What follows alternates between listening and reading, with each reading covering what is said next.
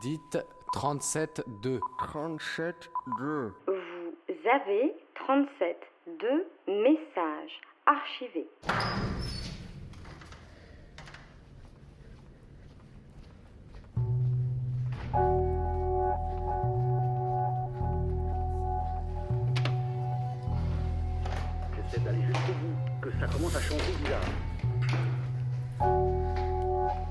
J'essaie d'halluciner le sens. C'est bon, d'halluciner le sens.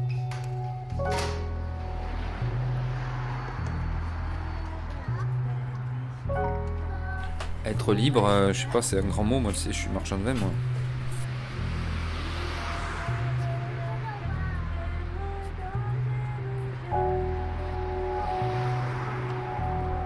Cette semaine, dans 37.2, vous entendrez Laurent, 47 ans, sommelier et marchand de vin.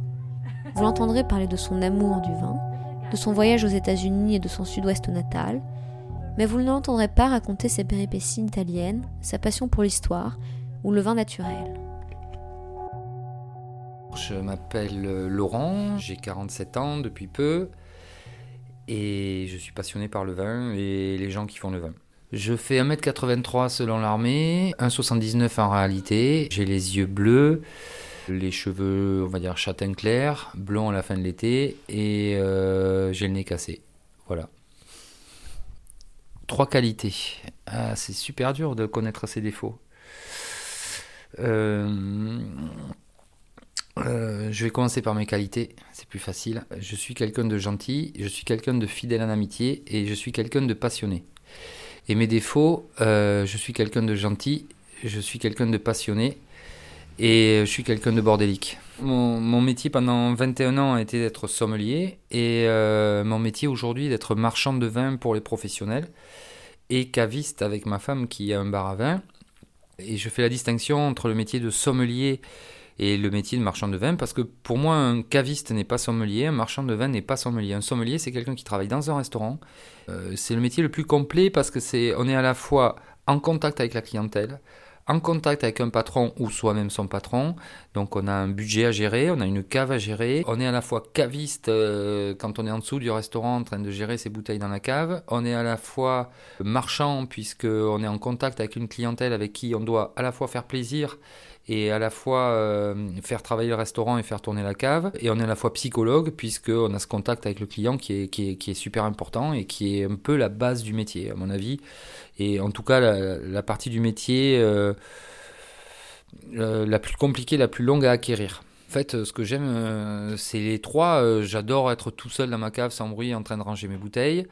Euh, j'adore le contact avec les gens, donc à la fois cette psychologie, ce côté de marchand, essayer de changer un peu des fois des idées préconçues et d'essayer de faire goûter des choses vers lesquelles les gens ne seraient pas allés, de faire découvrir un vigneron, de faire découvrir un travail, de faire découvrir une âme aussi l'accorder avec la cuisine du chef avec laquelle vous travaillez euh, dans le restaurant. C'est vraiment un échange en fait, mais je pense que c'est la base du vin, c'est que le vin permet justement d'échanger. Que ce soit quand vous visitez un vigneron, quand vous êtes en balade dans le vignoble, vous échangez avec ce gars-là qui va vous expliquer ce qu'il fait euh, 7 jours sur 7 euh, tout, au long de l'année. Que vous soyez dans votre restaurant en contact avec vos clients, que vous soyez dans le restaurant hors heure de service euh, avec le chef, euh, avec les serveurs, avec, avec tout le monde en train d'essayer de préparer, euh, de faire en sorte que ça se passe bien. Ou, ou, même on pourrait rajouter que vous soyez votre jour de congé dans un petit bar à vin, en train de, en train de boire une bonne bouteille avec des copains, que vous soyez en famille, en, en, en train de fêter le mariage, la naissance ou le décès de quelqu'un, que vous soyez sur un champ de bataille à la fin, à la fin de la journée, etc. Le vin est quand même quelque chose qui a toujours rapproché les hommes historiquement et on peut remonter 3000 ans en arrière, ça a toujours marché comme ça. Il coule en mon cœur la chaude liqueur, la treuille. Quand on est un sage qu'on a du savoir boire, on, on se garde à vue en cas de soif, une poire. Alors mon parcours, euh, mon parcours il est, il est à la fois super simple et, euh, et un peu compliqué. C'est-à-dire que moi j'étais, j'étais issu d'une, d'une, d'une famille aimante et bourgeoise en province, dans le sud-ouest. Et j'avais la chance d'avoir euh, d'avoir une famille qui était issue de cinq générations de, cuisiniers, de chefs de cuisine. Et mon papa était le seul à, à pas avoir euh, pris cette branche. Il avait mal tourné, il était comptable.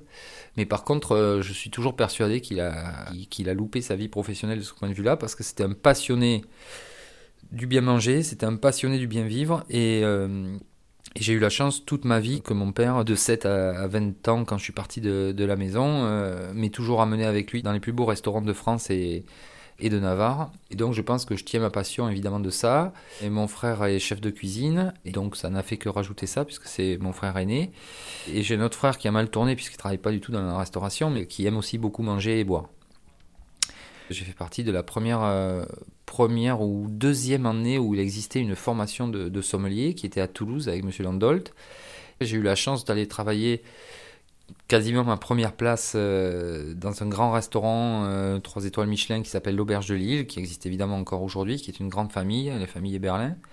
Évidemment, j'ai eu la chance, grâce à mon frère euh, qui avait travaillé précédemment en cuisine, de, pouvoir euh, y rentrer. Et, euh, et, comme la vie est faite de, de, de carrefours que vous prenez soit à droite, soit à gauche, je me suis retrouvé chef sommelier au Martinez au restaurant La Palme d'Or, qui était le restaurant gastronomique du Martinez. Après, j'ai travaillé en Savoie chez Monsieur Jacob. Après, j'ai travaillé au relais de la Poste à Magesque dans le sud-ouest. Et après, j'ai rejoint mon frère dans mon sud-ouest natal à Cahors, dans le Lot où on a repris un hôtel de famille. On a fait des travaux, on a, mis les choses au goût du jour, on a essayé de faire les choses euh, avec notre passion et, et nos moyens.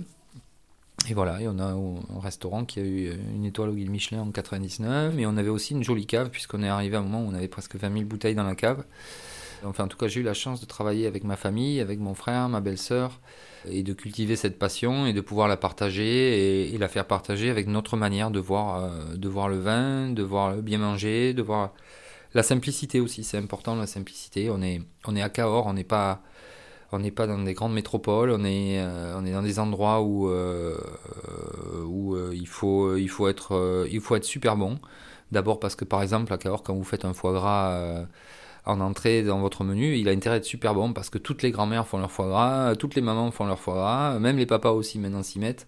Et donc, euh, forcément, le client va s'asseoir, goûter le foie gras et va dire Ah, il est bon, mais il est trop poivré, ou il y a du cognac, ou il y a de l'armagnac, ou il y a machin. Et vous allez forcément comparer à la famille. Et, et c'est un, peu, un peu compliqué des fois, mais d'où l'intérêt. Et, encore d'une fois, se verser un verre de vin pour en parler et, pouvoir discuter. Donc, ça, c'était un peu la première partie de ma vie quand j'ai eu euh, presque 40 ans, euh, j'ai voulu changer de vie parce que parce que euh, parce que j'avais 40 ans, ça être ça.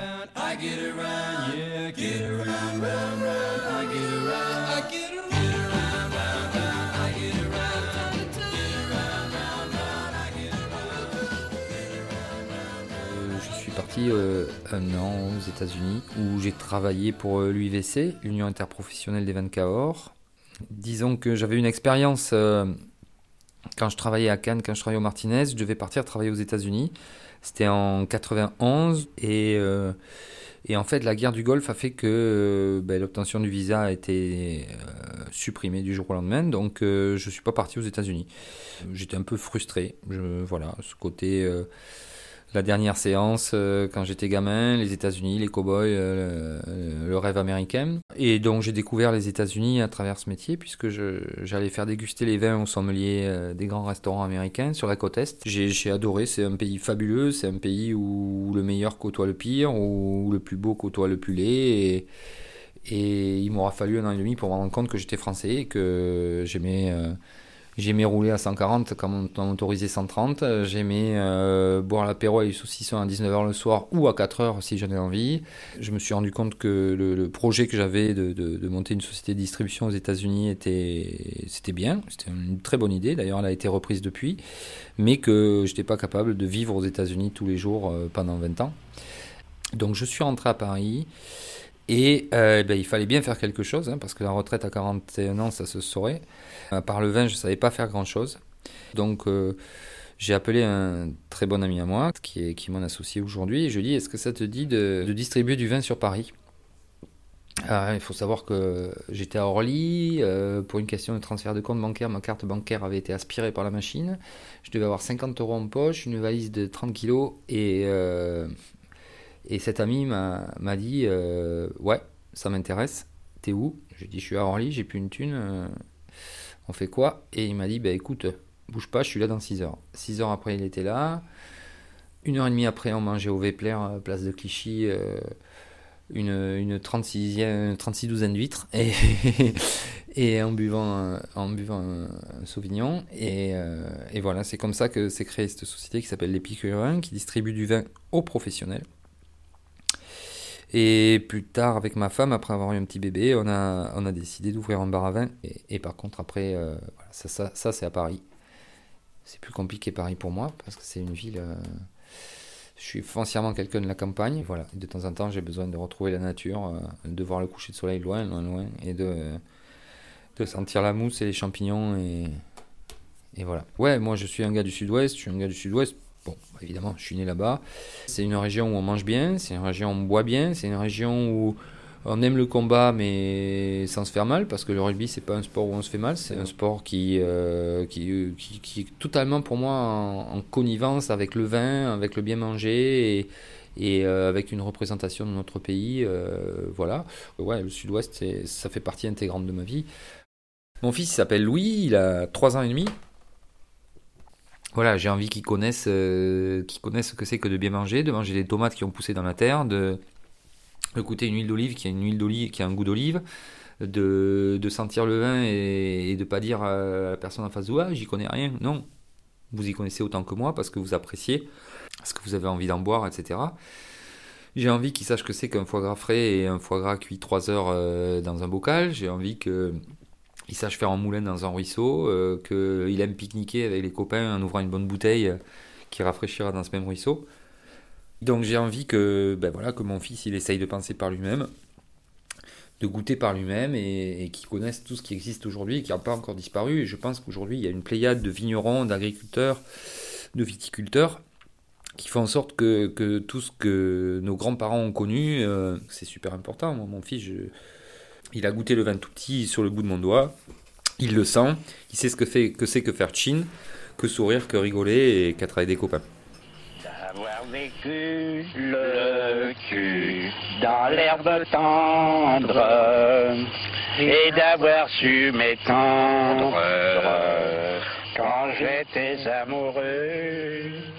J'aurais vécu. Je pense que le vin, c'est comme plein de choses. C'est comme un, c'est comme un tableau. hein. Moi, moi, je peux faire le tour de, de, plein de musées. Je vais passer devant des tableaux. Je vais savoir qu'il y en a un qui me plaît, mais je ne saurais pas t'expliquer pourquoi parce que j'ai pas la culture. Comme, euh, comme plein de gens goûtent un vin, ils disent ça c'est super bon, j'ai envie d'en boire. Ils savent pas trop, ils ont pas trop les mots, ils osent pas s'ils sont en société, etc. Euh, si on s'intéresse au vin, ça, il faut, il faut en boire. Voilà, il faut en boire régulièrement, il faut aussi comprendre. C'est beaucoup plus facile qu'on ne le pense, ou à mon avis, le vin. Il faut connaître un peu la géographie vitivinicole, il faut connaître euh, les cépages. Euh, et après, je pense que quand on met un doigt dans le vin et qu'on commence à aimer ça, c'est très dangereux parce que on commence à être passionné. Donc on commence à partir en vacances, à aller voir un vigneron, puis euh, à en aller voir deux, trois, puis à se faire des week-ends. Et puis on rencontre des gens qui, euh, qui sont des gens près de la terre, donc qui sont des gens intéressants. Moi je suis passionné par le vin, mais je suis encore peut-être plus passionné par les hommes qui font le vin que par le vin lui-même.